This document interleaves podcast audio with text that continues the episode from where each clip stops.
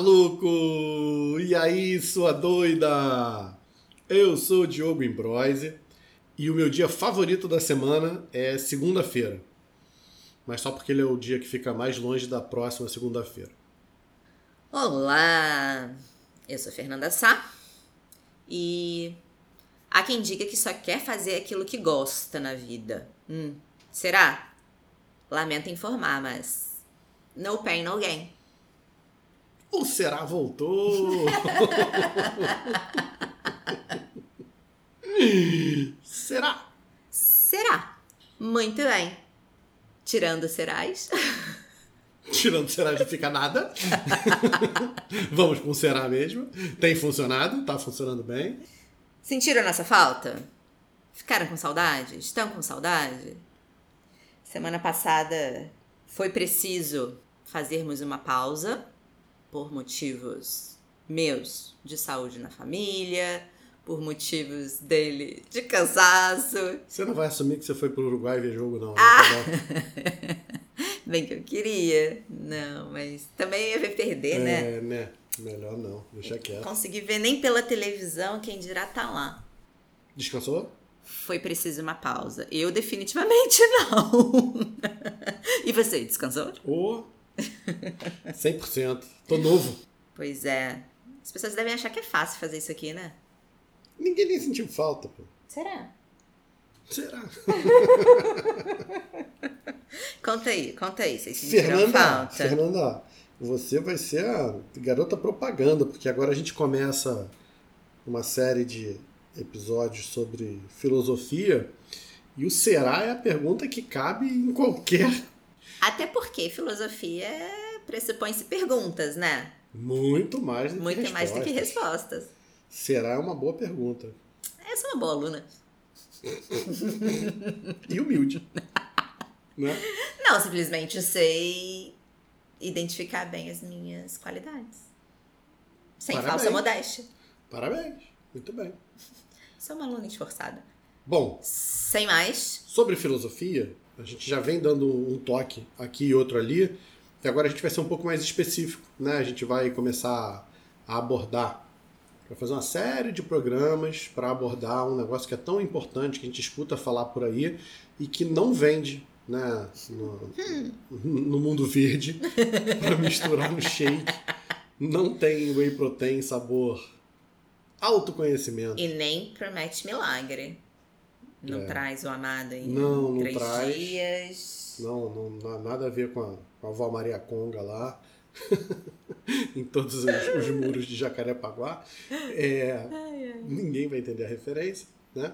Falar sobre autoconhecimento, como é que outra pessoa vai falar sobre autoconhecimento? Se auto é auto, o que, que vocês podem agregar, né? O que, que a gente pode agregar para vocês?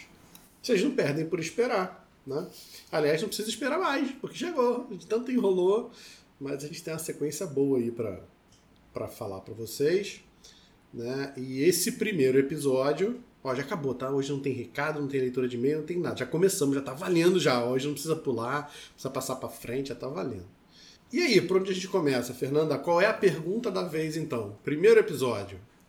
Por que fazemos o que fazemos? Por que fazemos o que fazemos, né, Fernanda? E não o que não fazemos, né? Aquelas questões filosóficas vazias, do tipo. Por que fizemos o que tem que ser feito? Fiz- E por que não fizemos? Fizemos? Ou faremos? Ou fazemos? A gente pode se perguntar, né? São questões a serem avaliadas. O que precisa ser feito foi feito? E o que não precisava ser feito não foi feito? E o que que define o que que precisa e o que que não precisa ser feito? Alguma coisa precisa ser feita? Aquilo que você determina pra você. Eita, tá muito viagem, cara. A gente vai ter que mastigar muito isso, senão a galera já vai. Ou acende um beck e viaja junto, ou então vamos devagar.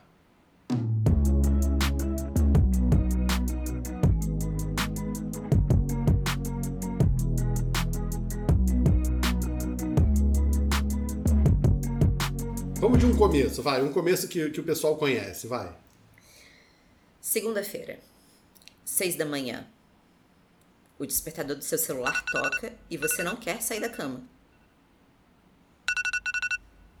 E isso pode indicar dois estados de ânimo. Você gostaria de dormir mais um pouquinho o que é sinal de cansaço. Provavelmente, o final de semana foi movimentado, com festas, atividade física, viagem, e você precisaria de mais algumas horas até o corpo se recuperar de um esforço intenso. Se a vontade, no entanto, é de não sair da cama, isso é sinal de estresse. Você não enxerga mais a razão para fazer o que faz. Há uma diferença marcante entre esses dois estados. Cansaço, você resolve descansando. Estresse, você só consegue evitar se compreender o motivo para fazer o que está fazendo. Um questionamento a ser feito antes de levantar da cama. Afinal de contas, por que fazemos o que fazemos? Bom, acho que um lugar bom para a gente começar essa explicação é falando a respeito de um termo que é mais popular do que conhecido, sabe? Todo mundo gosta de usar essa palavrinha, Uhum. Mas eu não sei se a galera entende exatamente o que, que isso quer dizer. Né? Até porque, vamos lá, não existe dono da verdade. Se a gente está falando sobre uma perspectiva filosófica, isso vai ter um entendimento, na perspectiva religiosa pode ter outro, a gente vai ter vários entendimentos. Mas vamos definir, vamos entender e conversar um pouquinho sobre o que, é propósito? Sim. Sua vida, Fernanda, é uma vida banal ou é uma vida com propósito? quando você pergunta assim, acho que faz sentido a gente lembrar pelo menos qual é o significado, né, no latim de propósito. Hum. Que é aquilo que você coloca adiante. Você coloca adiante. Adiante. E aí? Tá, então é um objeto ou um objetivo que eu, eu coloco à minha frente. Então eu não sou um predestinado. Eu não nasci com um objetivo, eu não nasci com uma missão, eu não nasci com então eu escolho o que, que eu vou fazer da minha vida. Eu vou lembrar uma analogiazinha que eu gosto de fazer, né? É, lá do nosso saudoso Clóvis de Barros Filho, que fala que a natureza é muito simples, né? Que o, o, o vento venta, a maré mareia, o sapo sapeia, mas o ser humano é um pouco mais complicado do que isso. Então, quando, como o ser humano tem uma coisa que a gente chama consciência, especialmente consciência de morte, né? Uhum. É, a gente, sabendo que um dia vai morrer, necessariamente precisa dar um significado para a nossa vida. Esse significado vai ser o propósito. Então, quem eu quero ser, o que eu quero ter, controversa essa história do ter, né? Porque se for um ter materialista, a gente talvez não esteja falando de propósito, e sim só de pequenas recompensas, a gente fala isso um pouco mais à frente. Então, quem eu quero ser, o que eu quero ter ou o que eu quero fazer. Uma vez que eu tenho essa imagem clara na minha cabeça, coloco isso à minha frente, isso passa a ser um objeto, um objetivo que eu vou perseguir. Então, uma vida com um propósito se opõe a uma vida banal. É isso? Se você identificar exatamente quais são as razões pelas quais você faz o que faz e pelas quais você deixa de fazer aquilo que você não faz, sim. Acabou. Fechamos o programa. Um abraço para vocês todos que ficaram. Mas não, o que, que, não, o que, que interfere nisso? O que, que faz com que os caminhos, com que as escolhas sejam tão diferentes? Tem, tem, tem relação com as circunstâncias, com o que você tem, com o que você não tem? Hum, muito bom.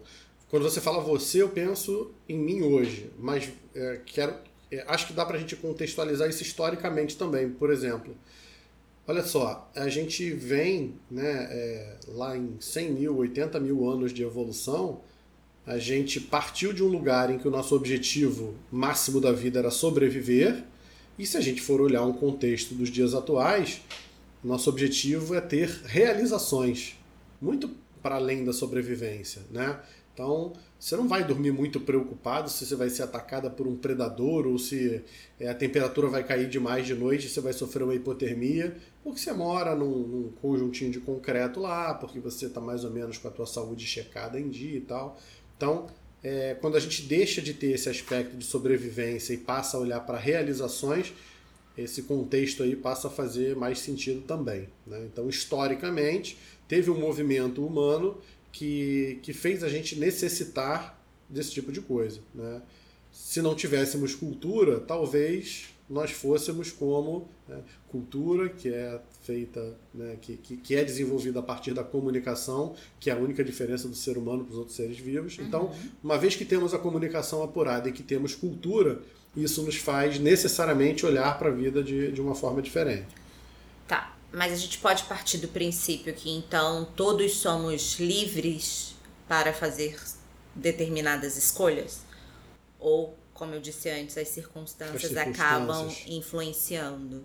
É. Porque é muito bonito, né? É o que você falou, virou moda. Falar, ah, propósito, as pessoas usam de uma maneira inadequada. O que eu mais escuto no consultório é, é mas o que você quer fazer na sua vida? Ah, eu quero, eu quero é, mudar de alguma forma as pessoas que eu cerco. Eu quero tocar e influenciar a vida das pessoas. Eu quero deixar um legado para meus filhos. Uhum. cara, se tu não fizer absolutamente nada, você vai conseguir isso tudo que você está dizendo aí. Você vai influenciar porque o que você não está fazendo as pessoas vão ter que fazer por você. Uhum. Você vai dar um legado de que meu pai ou minha mãe era uma preguiçosa e eu vou ter que trabalhar o dobro, ou então eu aprendi que ser preguiçoso também funciona. É, né, essa ideia não de que necessariamente gente... deixar um legado é algo positivo. positivo é, uhum. Sim, mas né, indo, indo na, na, na, direção da tua pergunta, óbvio que as contingências vão ser determinantes. Né, vamos lá. Determinantes eu não sei, sabe? É uma palavra meio pesada, porque é, a pessoa que nasce na periferia não está determinada. É, não, não, isso não determina que o futuro dela vai ser de, de, de certa maneira. Limitações, é, né? Talvez. Né? Sem dúvida, né? dentro de uma sociedade que é machista, dentro de uma sociedade que é patriarcal, dentro de uma hegemonia branca, dentro de. Né? Então, é, certas classes, certas pessoas vão nascer e vão. Com certos é, privilégios. Com privilégios e outras pessoas vão ter que correr atrás. É como se a gente começasse a, a corrida, né? A história da meritocracia. Já. Um, dois, três e já. Só que o teu já é três anos antes do outro. O cara uhum. vai começar a correr é, muito antes de você. Então, é, sem dúvida nenhuma, nós somos influenciados. E aliás, isso aí é uma coisa que é um balde de água fria, água no chope, como queiram aí do pessoal que vai para terapia, porque um dos primeiros papéis lá que eu tenho é de trazer a pessoa para uma realidade onde a vida dela vai ser muito mais direcionada por eventos aleatórios do que, do que ela gostaria. Né? É, primeiro que o fato dela nascer é, na família que morava no 502 do CEP 20.000 XYZ e não no 503 já muda radicalmente a vida dela. E não foi ela que escolheu a, a não ser num contexto né, espírita em que você escolhe, né? A gente tem que tomar maior cuidado aqui para não, não, generalizar, né? Porque tem crenças, tem, tem... Mas enfim, o, o fato é, nascer em 1980 vai te dar uma perspectiva de vida diferente de 1970 de, de, do ano 2000. Por quê? Porque o mundo ao redor de você é completamente diferente. Eu, Diogo, quando migrei de TI para o meu, meu consultório, é, eu levei a bagagem que eu tinha de TI, tinha um negócio chamado Google na época, né? E aí eu consegui fazer um negócio lá que quando você bota assim, psicólogo Rio de Janeiro e dá Enter, o nome do Diogo aparece lá em cima. Se eu tivesse nascido 10 anos antes, não teria Google e eu teria que desenvolver de uma outra forma. Eu não sei nem se eu faria isso, eu não sei se as circunstâncias. Então, assim, essa foi uma circunstância que influenciou demais a forma com que eu montei, com que eu. Então, assim, a gente vai ser fortemente influenciado. A liberdade, né, a liberdade do Sartre, ela fa... É, Sartre, na verdade, fala que nós somos condenados à nossa liberdade. É um negócio forte, porque o Sartre, na verdade, o que ele está dizendo é o seguinte: não dá para você abrir mão de escolher. Você vai precisar escolher tudo que você vai fazer o tempo todo. Então, sim, você é Incluindo livre. Mas você é abrir livre. mão de tudo que você não escolhe. Perfeito. Não escolher é uma escolha que você está fazendo e isso também terá consequências. O fato é que você não pode abrir mão disso. Você necessariamente está sempre escolhendo alguma coisa. Então, você é livre para escolher, mas dentro do seu mundinho. Mundinho, mundo, mundaréu, aí vai depender do que, que né, das circunstâncias que você nasceu, as que você é, conseguiu criar para você. Mas sim, somos fortemente influenciados, sem dúvida.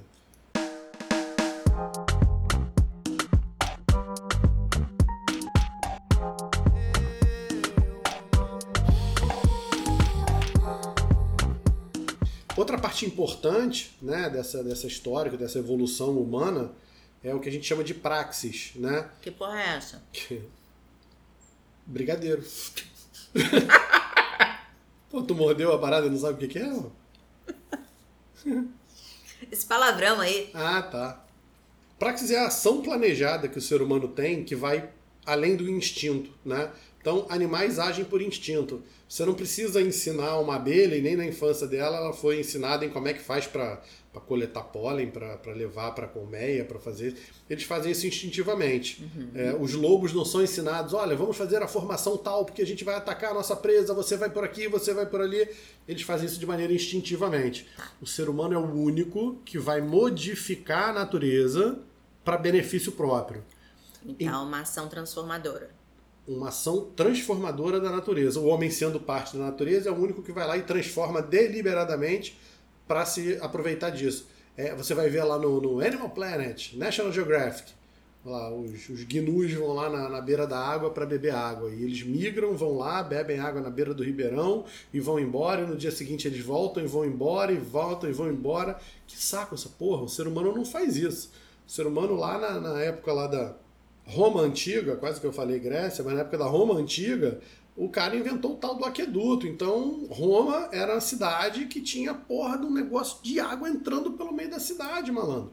Num lugar onde o negro não tinha água para beber, para é, o homem foi lá, modificou a natureza e trouxe água para dentro da cidade, ao invés de ficar saindo para ir buscar água. Então, é, parece ser pouca coisa, mas isso muda totalmente né? O, o, a influência que a gente faz, né? que a gente tem, mas o quanto a gente modifica essa natureza que está ao nosso redor por conta dessa história do propósito aí. Muito bem. A gente pode trazer isso para um exemplo bem prático dentro da medicina, né? Hum. Se você pensar, não é minha área, mas se você pensar num caso que seja, sei lá, uma apendicite. Que hoje, que se sabe que o tratamento é cirúrgico. Uhum. Pensando num, num desenrolar natural, se aquela infecção, se o corpo não fosse capaz de, de combater sozinho, a gente veria uma infecção generalizada e o paciente indo a, a óbito. A óbito, sim. Mas o homem, conscientemente, aprendeu que se ele abrir aquela barriga, se ele cortar fora aquele, aquela parte do órgão, se ele costurar de volta, botar tudo para dentro, fechar e der um remedinho, isso melhora. Uhum. Então a gente está dizendo que isso vai contra a parte instintiva da natureza. Da natureza, perfeito. O que seria uma seleção natural, a gente está intervindo diretamente. E legal, é, Fernanda não é muito disso não, mas é disso que ela está dizendo, eu anotei números aqui que colocam essa, essa e outras condições, né? Que criam o seguinte cenário. Hoje temos mais de 7 bilhões de seres humanos na Terra. Sim. Se a gente vivesse só de meios naturais, se não fosse por isso que a gente está dizendo aqui, ser o quê? seríamos Uma fração disso. 10 milhões. É, muitos zeros de diferença. Ou a população da Terra seria de 10 milhões se a gente não intervir. Então, assim, é óbvio né, que a gente sabe aí todo o mal, todo, toda a, a, a forma negativa em que a gente afeta e que a gente desequilibra né, esse, esse biosistema, esse ecossistema, com a nossa influência, né? A gente colhe os frutos e a gente vai deixando destruição por onde passa. Né? O bônus disso, se é que isso é um bônus, é a gente ter chegado a 7, mil, 7 bilhões de habitantes na Terra, onde seriam 10 milhões. O ônus é tudo que vocês já sabem. Né? Mas e aí? Chegamos a 7 bilhões com que custo? Porque tudo bem a gente ir contra o que é natural. Uhum. Mas será que isso é tão fácil de ser feito? Essa consciência humana de ser posta em prática? A é. verdade é que a gente sempre deixa a conta pro próximo pagar, né, cara? As próximas gerações sempre estão incumbidas de resolver o caos que a geração atual vai fazendo, né? Se é que vale a pena o esforço. O que fazemos. Uhum. E aí? Deixa a pergunta no ar. Cada um vai ter uma resposta para isso aí. Afinal, quem nunca se pegou assim, mais ou menos, no piloto automático? Eu já, várias vezes. No piloto automático? Uhum. Sim, claro, pô. Mas essa é uma forma de preservação energética absurda, que também vem do nosso passado, né? Pois é. Se a gente para de pensar no que a gente está fazendo e por que, que a gente está fazendo, se a gente simplesmente faz, algo não se perde no caminho, assim? Faz sentido estar tá fazendo aquilo? Será que não é o momento da gente parar e se questionar? Será que a gente realmente está se colocando naquela função? E aí a gente tá falando de tudo, né? Não é função de trabalho, não é só trabalho. Porque trabalho hum. entra nisso também. Não é só trabalho, é. Mas acho que é pra vida mesmo. Seja num relacionamento, seja no dia a dia mesmo com as pessoas que estão ao seu redor, não necessariamente que você precise se relacionar, mas com quem você convive minimamente, até porque, sei lá, se você vive num prédio, você cruza com seu vizinho, eventualmente você vai subir ou descer no elevador com alguém. E aí? Será que você tem que dar bom dia, boa tarde, boa noite? Aliás, Será que você precisa segurar a porta? A gente entende que existe educação e tal, mas será que você tem que fazer? Qual é o custo de acompanhar o que a, entre aspas, a sociedade determina que é o certo? É, é, antes da pandemia eu ficava puto da vida com quem não dava bom dia, boa tarde, boa noite. Durante a pandemia eu descobri que tem gente que não responde quando você dá. A coisa sempre pode piorar, né? Mas peraí, vamos Mas lá. Mas você precisou da pandemia para perceber isso? Ah, foi, foi. Nossa! É, foi. Na é. pandemia eu acho que eu fiquei então mais, você tá mais recluso e o pouco que eu saí, eu saí numa expectativa de, de um bom Interagir. dia que seja, de qualquer coisa que seja por trás daquela máscara e tal. Ninguém nem olha na sua cara, quem dirá te responder. E você dá bom dia, a pessoa tá contigo no, no, no elevador, não tá no celular, mas não responde o bom. Meu Deus do céu, o que, que, isso, o que, que isso quer dizer, né, cara? Enfim. mas olha só, legal isso que você tava falando, a gente dá uma olhadinha para trás, vou, vou, vamos vamos trazer essa essa tônica que você está colocando aí para Marx, né, cara? Marx falava que um dia a gente vai ter condição de ter 20 horas de lazer para 4 horas de trabalho por dia. Tem um livro, não tem? Que é bem recente, né? Assim, a gente sabe que isso é. mas tem um livro, né? Trabalhe quatro horas, não sei o que, das vidas. Uhum. Hum. É, e aí o curioso é que hoje isso já é tecnicamente viável. Uhum. Ou seja, quando você andava né, numa média aí de 5 km por hora, e aí para você, em uma distância de 40 km, você gastava o teu dia inteiro fazendo isso, e os 40 km hoje você faz em 40 minutos, dependendo do trânsito da cidade que você mora e onde você está você tem tempo sobrando para poder fazer essas coisas. Ou seja, hoje, tecnicamente, já é esse lugar que o Max projetou. Só que é impossível fazer isso por conta do nosso acúmulo e não compartilhamento de tarefas. Então, é, a gente não consegue pensar de forma global. A gente, de fato, tem carros com cinco lugares, mas cada um quer ir trabalhar no seu carro para por quê? Porque eu quero escutar a minha música, porque eu quero ar-condicionado na, na, na, graduação que eu quero, porque eu quero ir no meu ritmo, porque eu quero ajeitar o banco, eu quero. Então, egoísta você? É, eu. Eu sou, eu sou egoísta. Eu penso primeiro em mim. Né? É, e porque está cheio de, de egoístas no mundo, né? É, a gente acaba não, não, tem, não agregando. Né? Na verdade, eu vou ganhar tempo para ficar rolando o feed do Instagram. Uhum. Né? Eu vou ganhar tempo para não é um tempo de qualidade. Para entrar no mercado e gastar, foi engraçado. Ontem o paciente chegou lá na sessão. Porra, tu não acredita o que aconteceu. Eu acredito, cara. Tu não costuma mentir para mim? Me conta. Tava 20 minutos adiantado, entrei no mercado. E aí tu atrasou 10, né, cara? Pois é. Não, eu tinha um monte de coisa para comprar e tal, não sei o quê. Mas, mas assim, foi engraçado né? Ele, ele chateado porque, pô, ia dar tempo, mas dessa vez não deu tempo. É porque é isso, né? A gente ganha o tempo, mas a gente não sabe muito bem usar esse tempo que a gente ganha, né? Então, é, não adianta correr, cara. A gente está correndo muito. Não adianta correr. Não é por aí. Né?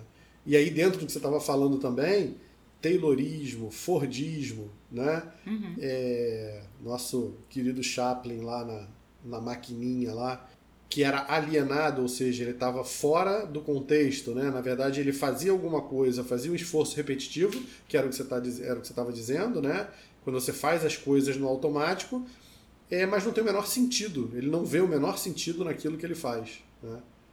E aí parece que a gente virou robô, né, Fernanda? Sim. Tem quem relacione essa questão de estar no automático, né, de não se ver ali dentro da situação, por uma questão de rotina. As pessoas tendem a, a relacionar hum. rotina com monotonia. Você vê isso muito no, no dia a dia, sim? Porque eu, eu, pego muito essa queixa, Qual é a sabe? diferença? Rotina e monotonia. Não é a mesma coisa? É? Você acha que é? Tô te perguntando. Hum. Não me devolve pergunta não, que o psicólogo aqui sou eu.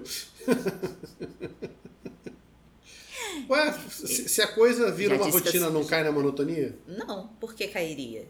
Não me devolve a pergunta, porque o psicólogo aqui sou eu. Ah, então qual é a diferença? É, o fato de ter rotina, eu considero até como benéfico. Você consegue organizar seu tempo, você consegue ter saber com o que, que você vai gastar. Já o, o que faz você perder a motivação é a monotonia em si. É, é o que gera enfado, né?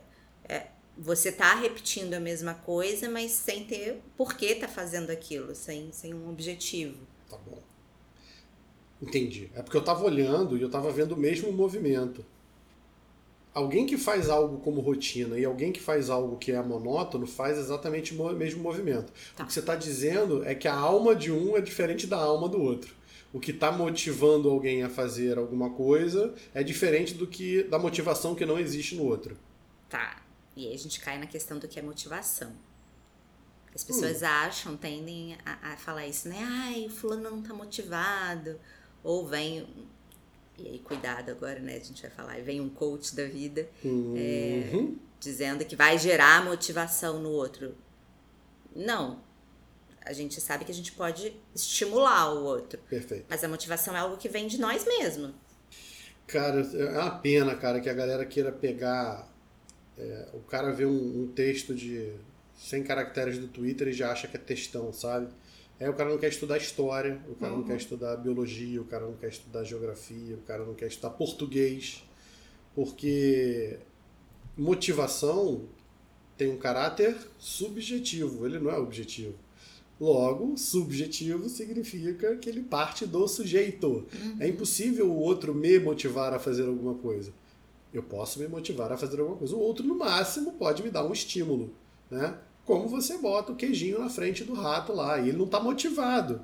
Ele vai se sentir estimulado a correr atrás do queijo. Isso é temporário, isso é pueril, isso é breve. Quando você vê, já foi. Sim. Né?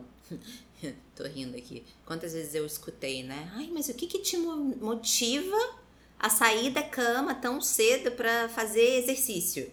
É, é porque você não está correndo atrás de um objetivo concreto ali na tua frente. Uhum. Você não está fazendo pelo prazer que você vai ter, porque você está dizendo que você não tem prazer em fazer aquilo, né? uhum. né? Mas eu acho que é motivação, sim. Se não fosse a motivação, é, é isso. A motivação é algo que surge agora por conta de um planejamento offline que eu fiz. Então, querer ter mais saúde, querer ter uma vida assim, uma vida sana, requer que eu acorde e levante de manhã cedo. Então, aquele despertador que toca, que você vai barganhar se levanta ou não, a tua motivação é, porra, peraí, para onde eu quero ir, eu preciso fazer isso. Entende? É porque o nego acha que motivação é uma força linda, que se você tirar um, uma foto lá com a arma do, dos caça-fantasmas, vai ter uma aura verde, azul, roxa em volta de você e você vai estar tá brilhando. Cara, a motivação é o que te faz ir, cara. É o que te move pra ação que você precisa. E aí a gente volta pro que a gente estava falando no início, desde que você tenha um propósito. É, é isso. Então, é, se pessoa... o meu propósito é me manter Perfeito. saudável, Perfeito. se é isso que me move adiante, Perfeito.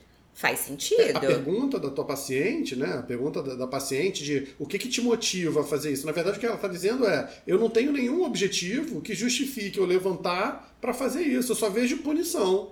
Eu só vejo sair debaixo da coberta, eu só vejo ficar Sim. com sono durante o dia, eu só vejo isso.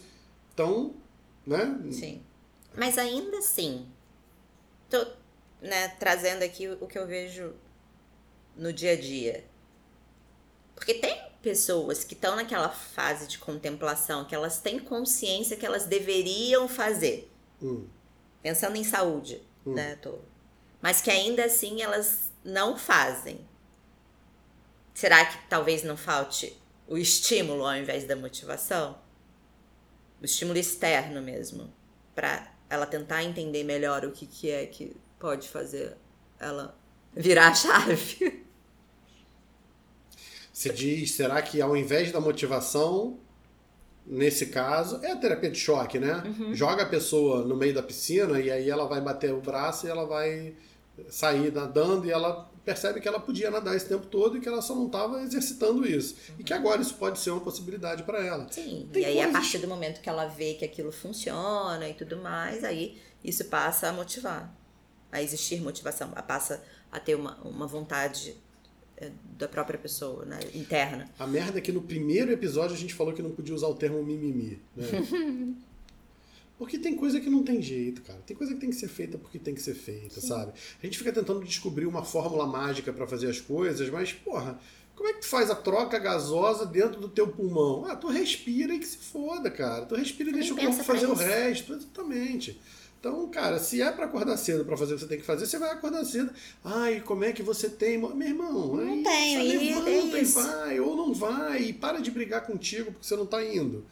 Ou você vai, ou você não vai e para e de brigar tá porque você não certo, tá indo. Né? Assume que tá você não foi cagado, porque não quis Tá tudo na merda, mas você é responsável pela tua merda. Não é porque tá chovendo, não é porque você tem que comprar um tênis novo, tá sem grana, não é porque... Não, não fala isso, não fala isso. Não é. Então, resumindo, monotonia é a morte da motivação. Monotonia é a morte da motivação. Que bonito isso, vou anotar aqui, vou até botar um asterisco aqui do lado. Mas, mas faz sentido, não Óbvio, faz? faz, faz total.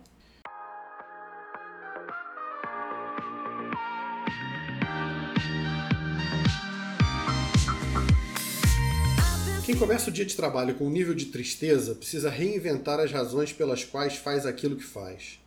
Isso é, qual é o seu propósito? Se esse propósito for tão somente ganhar dinheiro, então não sofra. É para isso. Pronto. Se for realizar-se, ter uma percepção autoral, obter reconhecimento, então esse é o lugar ou o ofício errado.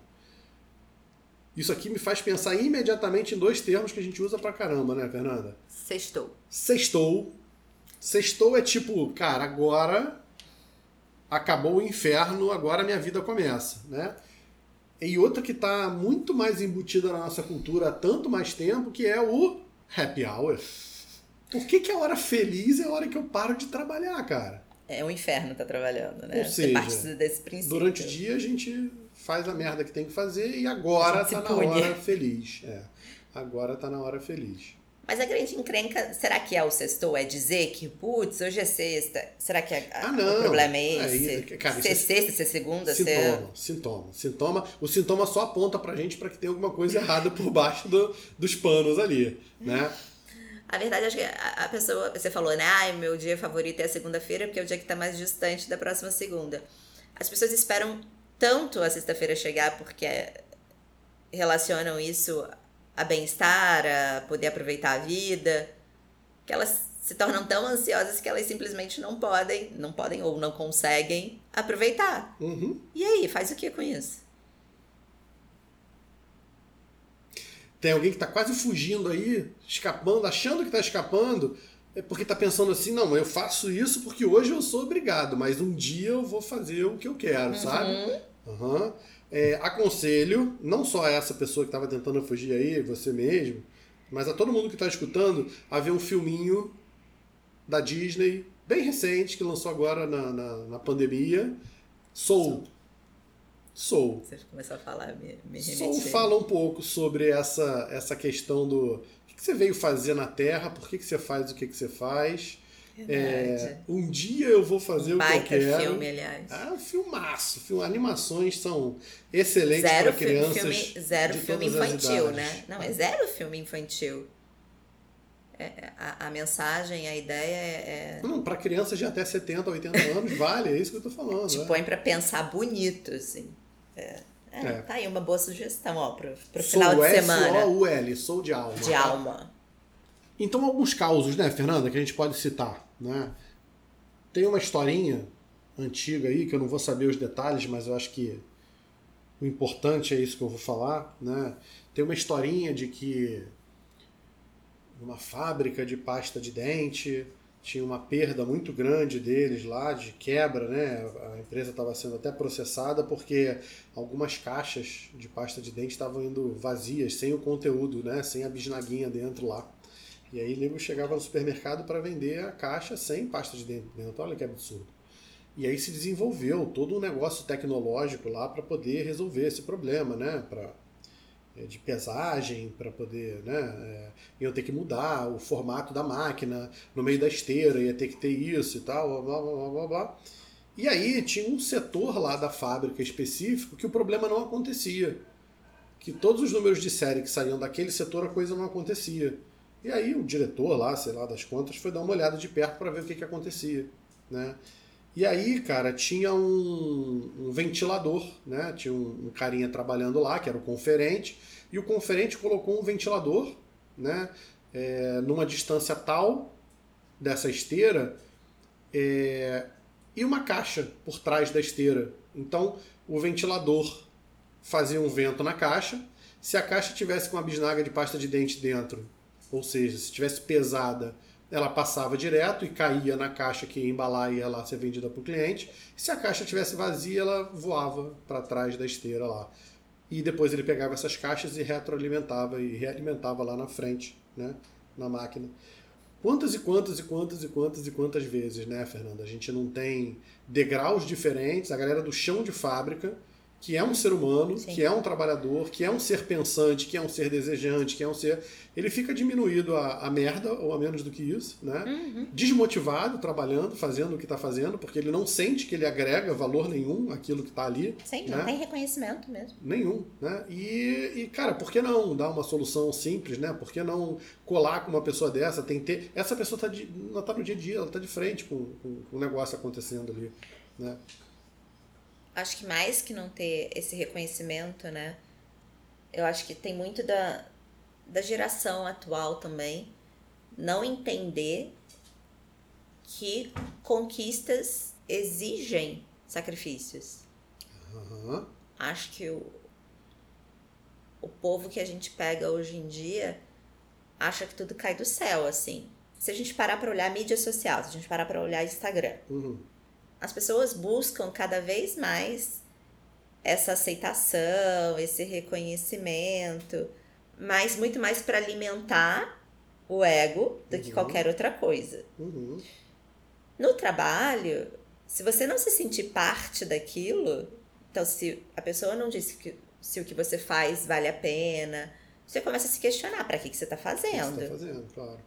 Então, por outro lado, se você também não faz o que é inerente da função para a qual você foi é, contratado, também tem consequências. Aí como é que você vai esperar ter algum tipo de reconhecimento se você não faz o mínimo que você precisa fazer? Pego isso no dia a dia, assim, muito, muito, muito frequente. E aí você vê todo tipo de, de pessoa e como as pessoas lidam com os acontecimentos de uma forma diferente. Uhum. Você não, mas eu que trabalho dentro de uma empresa, eu tenho consciência que o ambiente corporativo, que, aliás, que dentro de um ambiente corporativo, a gente se torna número. Uns lidam com isso de uma maneira super tranquila, porque entendem que estão ali para fazer aquilo, fazem e sabem que ou sabem onde querem chegar e que para chegar lá precisam fazer aquilo. Outros não, outros só reclamam. Uhum. Por que meu supervisor não vê isso? Porque o meu coordenador não me reconhece? Porque eu estou fazendo tudo sozinha? Porque o coleguinha é, que põe um monte de atestado aqui é o profissional que é bom? E porque não sei o quê? E aí? Faz o que com isso? Porque a empresa vai funcionar com ou sem aquele Sim, colaborador. Claro, e aí, qual é o papel que você quer desempenhar nessa empresa? O que, que você quer fazer da tua vida? E aí a gente volta. Se a gente não sabe a razão pela qual a gente está fazendo o que a gente faz, e aí, faz e sentido? Gente, e a gente perde o recurso, né? perde o capital. Né? É, pensando, por exemplo, no pessoal do, do telemarketing. Né? Quem, quem não odeia telemarketing aqui? Mas espera lá, vamos falar sério. Tomara que tenha eu li hoje algumas algo, pessoas... Eu li hoje algo, foi, foi legal não lembro exato, mas é tipo, sua empresa está falando de metaverso, mas você precisa ficar 20 minutos para tentar falar com o saque. E é isso, né? Tipo, é um serviço que é muito precário. É, então, é, espero de verdade que tenham várias pessoas que trabalhem com isso, porque a gente também tem mania, mania de segregar, né, cara? De estigmatizar, de falar, uhum. ó, essa galera aqui. Vamos lá, peraí.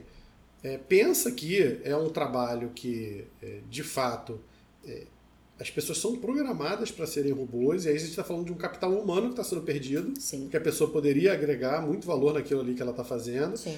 e que principalmente, né, cara, falta um compromisso, falta um olhar do gestor de fazer o seguinte: pega um moleque desse, pega uma moleca dessa e fala assim: olha só, a gente está na vida de passagem. Então isso aqui que tu tá fazendo é passageiro. E a gente sabe disso. Todo emprego que você for passar na tua vida é passageiro, cara. Você não é isso aqui. Agora, você precisa desempenhar essa função aqui e você precisa ter excelência no que você está fazendo. Sim. É, não é esperado, é claro que isso aqui está aquém das habilidades de qualquer coisa, só que isso é uma etapa que precisa ser passada. Né? Então, como é que você vai manter um garoto desse motivado? Não, não tem como você manter um garoto desse motivado. Você pode estimular, você pode dar prêmio, você pode dar punição se ele não, né, se ele ficar muito tempo no, no hold, se ele Tá, mas espera aí, cara, pre- presta atenção. Você quer que a tua empresa funcione, você quer que o troço rode, você quer que não tenha um robozinho do outro lado, basta que o cara entenda o propósito dele estar fazendo aquilo que ele está fazendo. É não ter o colaborador como commodity, né? É, É, você estimular e, e- e reconhecer o potencial e, e, é, Incentivar. incentivar, exatamente. Incentivar o, o colaborador a crescer, né? Se, se colocar junto e não contra. Sim, sim. E tem um monte de par de meia para pé descalço, cara. Sim. Por que, que tu não chega para conversar com o teu, teu funcionário e fala assim, vem cá, cara, tu gosta disso aqui que tu faz? Não, não gosto não.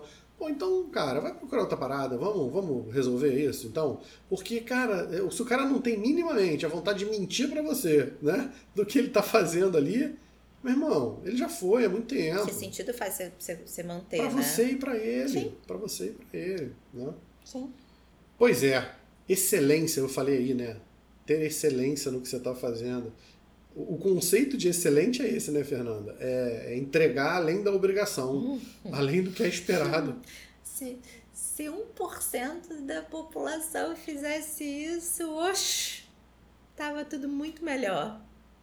Às vezes eu me pergunto, né? Eu falei, gente, bom, a, a gente pode se colocar no mesmo, no mesmo pacote, porque todos os dois são PJ, Uhum. né? Os dois são autônomos. Apesar né, de eu trabalhar dentro de uma empresa Sim. e ter regras a seguir Sim, em- sim. em parte do tempo. Eu não tenho vínculo empregatício, né? Não sou seletista, vamos dizer assim. Então, teoricamente, partindo, né, da pejotização, eu poderia fazer o que eu bem entendesse da minha vida. Afinal de contas, eu podia partir do princípio, ah, não vai ter quem me cobre, eu faço o que eu Isso, quiser. Claro. Mas muito pelo contrário. É, é interessante, porque muito por saber onde eu quero chegar, identificar, ter muito claro para mim o que é um bom trabalho, o que é um, um, profissional de qualidade, eu entrego muito além, muito Uhum. além Uhum. do que eu precisaria. E eu tenho consciência disso. E eu faço isso porque eu quero. É uma Fica escolha. quando não consegue entregar, né? Exatamente. É. Uhum. Exatamente. Hum. Né? É, nos últimos dias tem sido necessário, em alguns turnos, atender uma quantidade maior de pacientes, principalmente pela situação atual de tanta síndrome gripal e tudo mais. E aí as pessoas às vezes queixam, né? Tipo, ai, mas demorou um pouquinho, não sei o quê. Porque é isso. Eu, Fernanda, não consigo ver o sintoma. Eu vejo a pessoa. E eu não acho que tenha nada de errado nisso. Uhum. Claro que não. Então, eu vou entregar aquilo que for preciso, no tempo que for preciso, para cada um. Existe um conceito chamado de equidade, que é você dar mais para quem precisa mais. claro. Que as pessoas acham que partem do princípio que você tem que dar mais para quem tem Pra quem tem menos. menos. É, e não é bem isso. E tudo bem, hoje você pode passar por mim, precisar de 5 minutos e eu resolver teu problema e tá tudo certo. E às vezes você vai precisar de 50 e tudo bem também. E eu faço isso com muita tranquilidade. É óbvio que eu sei reconhecer meus limites, eu sei dizer não quando é preciso, que é uma coisa importante também, né? Porque muita gente não sabe se colocar Uhum. né? Então, vai aceitando tudo que é imposto é, até não aguentar mais. Muitas vezes. E, é- e aí é isso. Sem saber por que que tá fazendo aquilo, né? Então, Além do esperado, é a pessoa trabalhar 8, 10 horas, às vezes, lá no, no hospital, né? E aí marca um, um consultóriozinho aqui durante a semana, final de semana, é, juntar para gravar um podcast, que você vai lá e lê um livro, aprende sobre um assunto, discute, faz isso, faz aquilo. Aí de repente pinta, né? Uma recompensazinha, né? Sim. Aparece um paciente que escutou o podcast e que marcou com a doutora Fernanda porque gostou do posicionamento, da colocação dela. Entende? Isso. Ainda que isso não seja o objetivo. Vale a pena. Ah, porra. Vale. E é isso. Porque existe um sacrifício envolvido. É As pessoas não, não enxergam isso. Mas para estar tá aqui onde a gente está, não cai do céu. Então tem um. É, é, tem muito sacrifício envolvido. É, não preciso, é, é o contrário que a gente falou, né? Eu, eu, tenho que acordar, levantar e trabalhar não, porque eu é tenho que fazer o que precisa ser feito. Não, cara, não precisa. É não precisar. Eu posso desligar o microfone agora aqui e tomar minha cerveja, cara. Vambora. Sim. E, e, e é. E é escolher fazer. Porque isso faz sentido porque dentro do que se sentido. pensa. Exato. Uhum, tudo legal.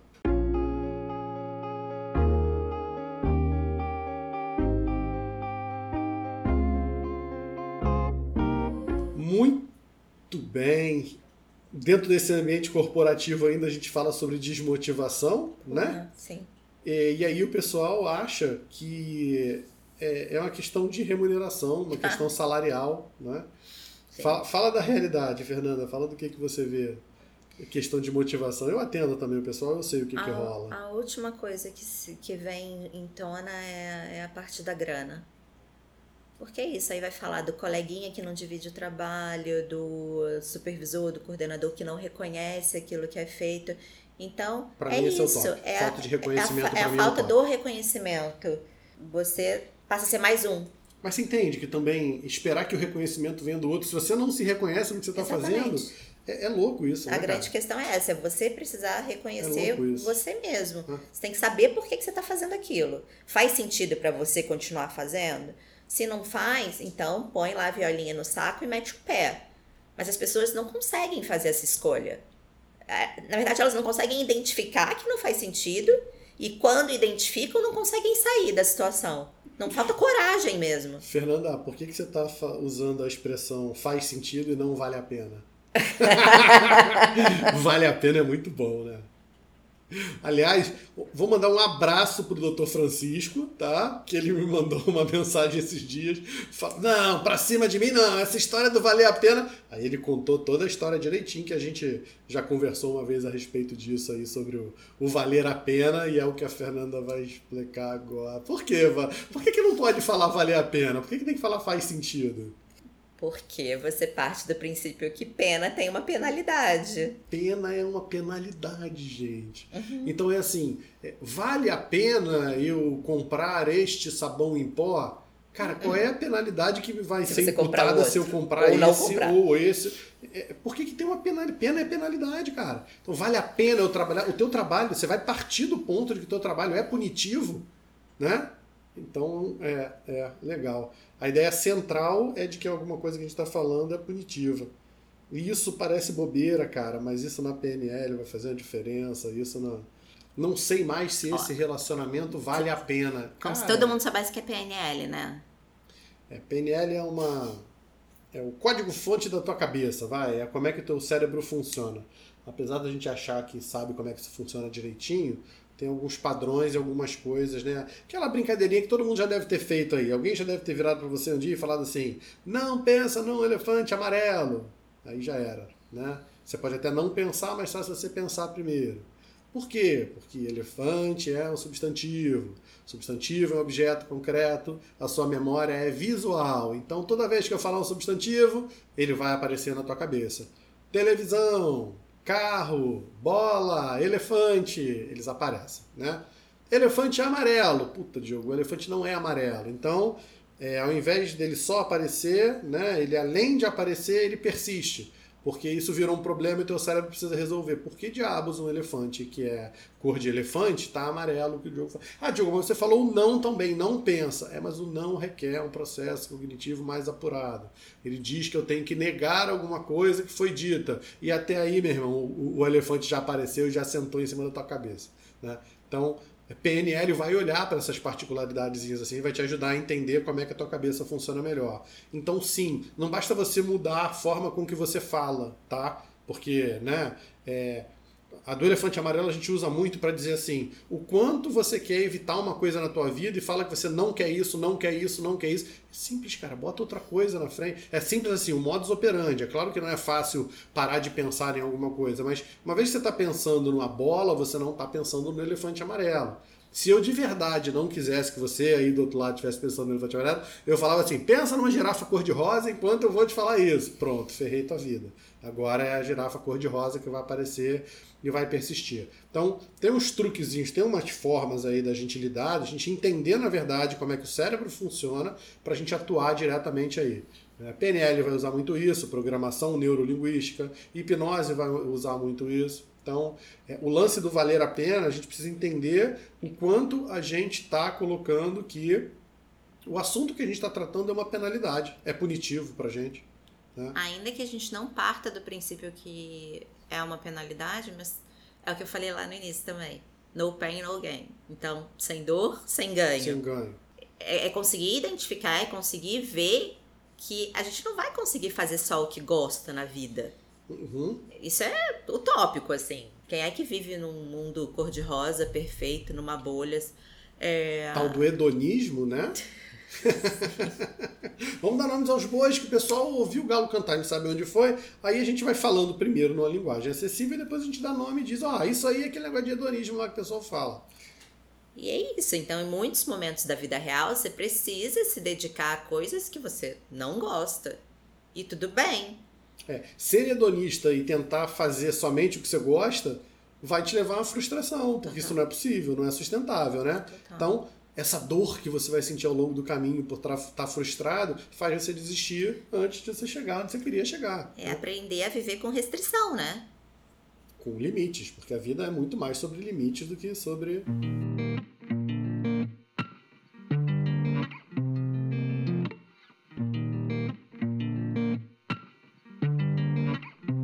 Outro exemplo bom, cara. Aula. Motivação.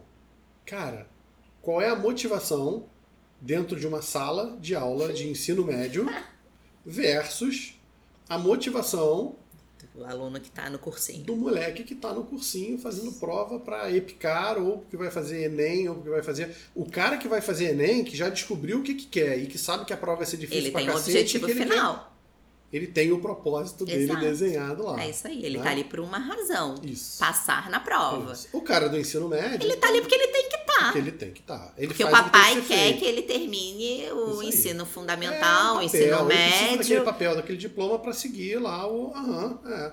É um contrato social, pô. Tem que ser feito, tem que ser feito. Então, é... ah, como é que você se sente motivado? Não, Não se sente. Quando você sabe o que você quer, você pode até achar motivação. Hum. Mas um moleque de 16, 17 anos, moleque, menino, enfim, tem repertório de vida suficiente para saber o que quer? Óbvio que não. Esse é outro. É, Essa é a grande questão. Esses são outros 500. É, a gente já falou isso em algum episódio, que é uma grande de uma cagada você fazer alguém escolher o que vai fazer pro resto da vida sem saber nem o que é vida. Mas não é essa é a hora que o pessoal finge que não entendeu o que você falou e, e passa. Porque tá todo mundo fazendo a grande cagada, né, Fernando? Sim, é, assim, inclusive nós. inclusive nós. É isso aí. Eu, não por sorte, não sei, não sei dizer. Não sou de família de médico, não tenho ninguém da área da saúde na família. Mas, desde que eu me entendo por gente, eu sempre quis ser médica. Podia ter dado. Ih, doutor Rui. Ai, meu Deus. Podia ter dado muito ruim. Vai se fuder. Bota o trecho aí do doutor Rui. Então, acho que desde muito pequena, eu sempre falava que eu queria ser médica. A princípio, minha mãe identificou isso como alguma admiração, ou a minha pediatra, que hoje já não é mais viva, doutora Rita, Ó, viu? Lembra até o nome dela. Doutora Rita de Cássia. Caramba, homenagem pós-morta. É. O, em memória. O marido dela foi quem me pôs no mundo. Doutor Rui, esse eu não conheci. Mas foi o obstetra da mamãe. Enfim. oh, deixa eu acordar aqui. Porra. Você pegar o tema de carreira e querer dar exemplo pessoal, beleza. Mas falar do doutor Rui, da doutora Cocota lá que já morreu, maluco. Pô, com todo respeito. Vambora, acelera aí, vai.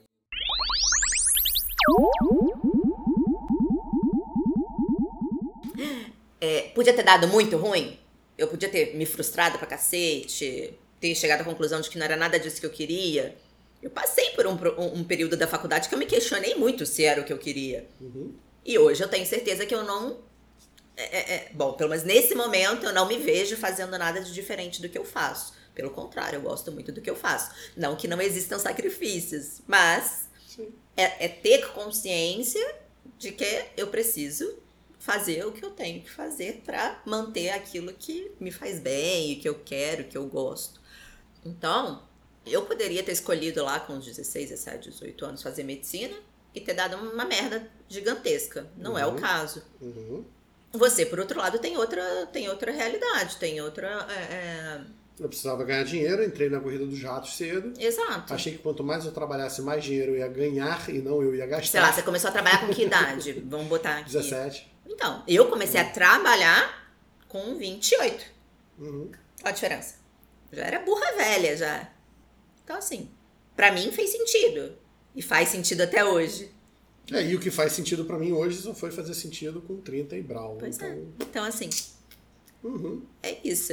É, é, acho que a verdade é a gente com 17, 18. É, você quer gente... exigir uma motivação. Você quer que o moleque já tenha uma solução, que ele já tenha claro na Sem cabeça nem dele saber o que, que ele vai fazer da vida o dele. Que é vida. Sem nem saber. Que é viver. Que é, vida. é isso mesmo. É. é uma bela cagada, concordo com você. então vocês ficaram. É, até aqui. Não deu, não deu pra fugir, não. Pessoal, deixa eu contar um segredo para vocês. Nosso tempo na Terra, na vida, é finito. finito. É, ele, ele acaba. E isso vai fazer você ter um senso de urgência maior, sabe? as pessoas, tendem, as pessoas tendem a dizer, né? Mais um dia de vida. Na verdade, é menos, é menos um dia, um né? um dia de vida, total, total. Então, você tem que medir muito bem o que, que vale o teu investimento, né? É, eu acho, assim, quer ver outra coisa que, que eu já esbarrei algumas vezes no consultório e fico feliz de verdade de ter conseguido reverter a história é de, do cara que está no oitavo período de direito, se forma no décimo. Mas ele não quer fazer aquela porra, não. Para ele já deu, e ele não quer saber aquilo. Mas, porra, Diogo, eu Cheguei vou... no décimo período e não vou me formar? Não, oitavo, é. Ah, sim. Mas eu vou, eu vou perder esses quatro anos. Pra quê, Falei, né? velho, os quatro anos já passaram. Você vai perder o próximo? Porque é o que, isso, que né? tu vai fazer com. Ah, pra não ser preso? O Sem que- brincadeira, O amigo. que existe Não- é o que tá pela frente. O que passou, passou. O que passou, passou. Você, tem, você pode escolher se você vai perder o próximo ano ou não. O que passou, passou. Qual é o sentido de você pegar um canudo se você já sabe que você não vai atuar nisso, cara? Sabe? É, é ficar. É, é- é- ah, porque desistir. é- Não é desistir, amigo. É fazer com a tua vida o que você acha que deve ser feito e não gastar tempo, porque o tempo é finito. Você não sabe. Você não sabe. Mas enfim.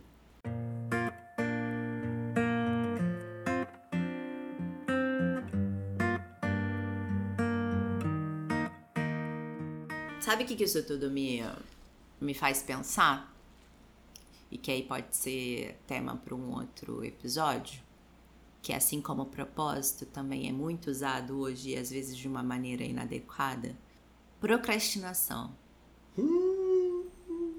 Ah, nesse momento a nossa caixa de mensagens vai lotar. Porque procrastinação é outro troço que. Acho que deve ser a palavra mais bonita que o povo aprendeu a falar. Então Não é difícil de isso. falar, né? Então as pessoas falam assim com Não, ele veio pra acabar com, com essa autossabotagem. A autossabotagem estava autossabotagem. em, em Tava em alta. alta, aham. Mas aí chegou a procrastinação e ganhou. Disparado. Pois é. Mas não traz um pouco isso nesse assunto? É uma boa, hein? É uma boa. Pra fechar, Fernanda, eu quero ler um, um trechozinho aqui de um livro que fala sobre saudoso Martin Heidegger. Heidegger, só, Fenomenólogo. só o cara que trabalha com abordagem existencial ou fenomenológica é que ouviu falar do cara. Ele não é popzinho, ele não é, ele não é Sartre, ele não é Nietzsche, ele não é Platão, Aristóteles, Sócrates, ele não é nada disso. Olha o que, que o Heidegger fala, né? A gente está falando aí para a gente fechar com chave de ouro, porque foi muito light. É óbvio que a gente não ia pegar pesado no primeiro episódio de filosofia. A ideia é vocês acharem que filosofia é um negócio super leve uhum, e que dá tá. para conversar como dia a dia. Senta lá, claro. Dá mesmo, dá, dá sim, dá sim. Deixa que você com fique carinho, nas perguntas. Com carinho, não, mas com carinho dá. Se alguém já mastigou para você e te entrega o, o negócio meio. dá sim. Mas olha que bonito, olha que coisa bonita, olha só, vamos lá é o que o filósofo alemão Martin Heidegger chama de angústia, que é a sensação do oco. Pode até soar estranho falar de um ser preenchido como nós tendo sensação de oco. Aquela que aparece quando você acorda e. Hum, não sei. A definição é mais sensorial do que intelectual. É o famoso vazio. Você puxa a gola da camisa e diz com estranhamento: Eu não sei. Heidegger dava valor à angústia, porque, segundo ele, era a sensação do nada. Isso é, todo sentimento tem um objeto. Alegria, raiva, inveja, mas a angústia não tem, você só a sente. Você sente o oco, e o oco é o vazio. E passamos de Heidegger para o conterrâneo Friedrich Nietzsche, a ele aí, quando expressa a imagem de que você olha para o abismo e o abismo olha de volta para você. Uhum. Essa é uma sensação assustadora. Heidegger valorizava essa percepção ao dizer que, como a angústia é o nada e o nada é a possibilidade plena, era nesse ponto que você iria se encontrar. Para muito aí, dá para estender 50 minutos de aula nisso. Olha só. A angústia é o nada e o nada é a possibilidade plena. Nesse ponto você vai se encontrar. Ou seja, o que a gente tenta fugir, cara, né, o que a gente tenta tampar com um chocolate ou com Netflix, a galera não quer sair para almoçar sozinha porque fica angustiada enquanto a comida não chega. A galera não sabe. As pessoas são chatas, né? E elas não, não se aturam. As pessoas não se não aturam. se conhecem. Então, a, a, a angústia que o Heidegger está colocando aqui, esse, esse sentimento, é super válido e super frutífero, porque uhum uma vez que você se encontrar nesse vazio, olha que maneiro. O vazio, se não tem nada, ele é a é. possibilidade é, plena. Você pode tudo. Uhum. Se tá vazio é porque você pode tudo. Essa é a hora que você começa. Tem coisa mais gostosa, sentar sozinha num restaurante, pedir aquele prato, pensar na vida, se identificar, curtir o um momento. E aí eu, nossa, quantas vezes? Ah, nossa, você, você come sozinha? Gente, qual o problema? Quando o sujeito tem a sensação do nada, tudo passa a ser possível. Por isso, a escolha se dá a partir da angústia. Mas não há a possibilidade de preencher essa lacuna, pois uma vez preenchida, acaba, acaba. a possibilidade de liberdade. Nesse sentido, o um nível de insatisfação é extremamente benéfico para nós, porque ele impede o nosso automatismo. Cara, isso é poesia, isso não é, entende? Por isso que eu sou apaixonado por essa parada tal de filosofia aí. Enfim. Será que entregamos? Pô, acho que entregamos e muito bem. Voltamos aos nossos bons tempos, Fernanda. Agora. E fica aí a sugestão, então. Se vocês gostarem da ideia, falem da procrastinação. Ó, e agora, para quem escutou até aqui, tem direito de opinar. Quem saiu pelo meio do caminho não tem, não. não. Quem escutou até aqui, eu quero saber o seguinte: fez falta uma semana sem episódio? Podemos passar a fazer quinzenal? Ou a gente vai fazer semanal como vinha fazendo. Porque se para vocês não fizerem diferença, eu vou descansar um pouquinho mais, sabe? Justo. Então tá bom. Eu agradeço. Promoção na PSN, cheio de joguinho novo de Playstation, um monte de coisa para fazer, negócio de, de, de, entrevista na televisão. Aula para assistir. Aula pra... Prova, prova para fazer. Prova pra fazer de pó. Meu Deus do céu. Vamos lá. Beijo, crianças. Até a próxima, hein? Tchau.